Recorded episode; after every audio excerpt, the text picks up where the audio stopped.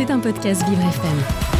C'est l'actu verte de Nathan Drey sur Vivre FM à 7h37. Bonjour Nathan. Bonjour Dominique. Dans trois jours, c'est Noël. C'est le moment de recevoir et d'offrir plein de cadeaux. Mais beaucoup de ces cadeaux ont besoin de piles, comme nous le disait tout à l'heure Clara Molinas. Des piles pour fonctionner. Mais est-ce que c'est grave pour la planète? Alors en effet, Dominique, chaque année, les fêtes de Noël représentent le moment où le nombre de piles achetées augmente significativement. Et puis au-delà des fêtes, une quantité considérable de piles est mise en vente tout au long de l'année. En 2017, rien que dans l'Union européenne, 226 000 tonnes de piles et batteries avaient été mises en vente. C'est l'équivalent du poids de 20 tours Eiffel. Et effectivement, on ne peut pas dire que la pile ce soit la meilleure chose qui existe pour la planète, puisqu'elle a un impact écologique. Et cet impact, il commence dès la production. Il faut savoir que pour fabriquer une pile alcaline, pile alcaline qui représente 85% des piles en France, il faut environ 50 fois plus d'énergie que ce qu'elle peut fournir au cours de sa vie. En fabriquant assez de piles pour fournir 1 kWh d'énergie, on contribue autant au changement climatique qu'un trajet de 457 km en voiture. Mais c'est énorme entre les 20 tours Eiffel et les 457 ah bah km en voiture. Alors, est-ce que ça change avec les piles rechargeables, Nathan Tout à fait, puisqu'elles sont moins polluantes que les jetables. Pour fournir la même quantité d'énergie, elles ont 30 fois moins d'impact sur la pollution de l'air, 12 fois moins d'impact sur la pollution de l'eau, et elles nécessitent jusqu'à 23 fois moins de ressources non renouvelables. Il est ainsi bien mieux pour la planète de privilégier des piles rechargeables, surtout qu'elles ont généralement une durée de vie de 400 à 1000 recharges charge. Si on les utilisait jusqu'au bout, on pourrait donc utiliser au moins 400 fois moins de piles.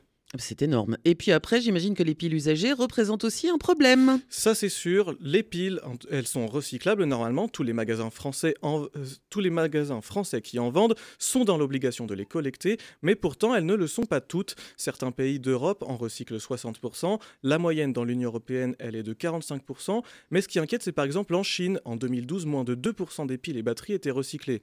Et le problème, c'est que lorsque ces piles ne sont pas collectées, elles sont jetées dans la nature, incinérées ou enfouies enfouies, enfouies, oui, c'est ça. enfouies, c'est mieux.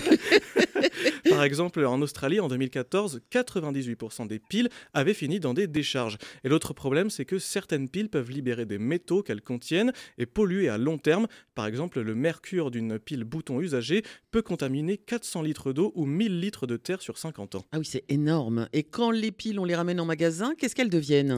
Alors, il existe plusieurs procédés de recyclage. Par exemple, un où elles vont dans un centre de tri, elles y sont triées en fonction de leur composition. Dans les piles alcalines les plus vendues, on va trouver des métaux comme le manganèse, le zinc et l'acier. Une fois triées, ces piles, on va les faire passer dans des broyeuses pour en sortir différentes choses. D'abord le fer qui va pouvoir être réutilisé, et puis après tout ce qui n'est pas du fer, c'est ce qu'on appelle la black mass qui va être traité pour extraire le zinc. Et puis euh, autre exemple, un procédé où on place directement les piles dans des bennes où elles vont servir à préparer de la fonte. Elles sont traitées dans un four à 1500 degrés. Une fois traitées, elles sont injectées dans les industries qui en ont pour fabriquer différents objets du quotidien en métal. Ainsi, 80% des métaux contenus dans les piles sont récupérés et on préserve nos matières premières. Alors pour contribuer à la préservation de la planète, privilégiez les piles rechargeables et pensez bien à aller les déposer une fois complètement utilisées. Et si vous ne voulez vraiment pas utiliser des piles rechargeables, euh, pensez à recycler vos piles. Exactement. Merci Nathan pour tous ces bons conseils. On en apprend tous les jours, décidément, dans ce 7-9. L'actu verte de Nathan Drey à, écouter tous les matins dans le 7-9 de Vivre FM. Passez de bonnes fêtes Bah vous aussi. Et puis à l'année prochaine. À l'année prochaine. C'était un podcast Vivre FM. Si vous avez apprécié ce programme, n'hésitez pas à vous abonner.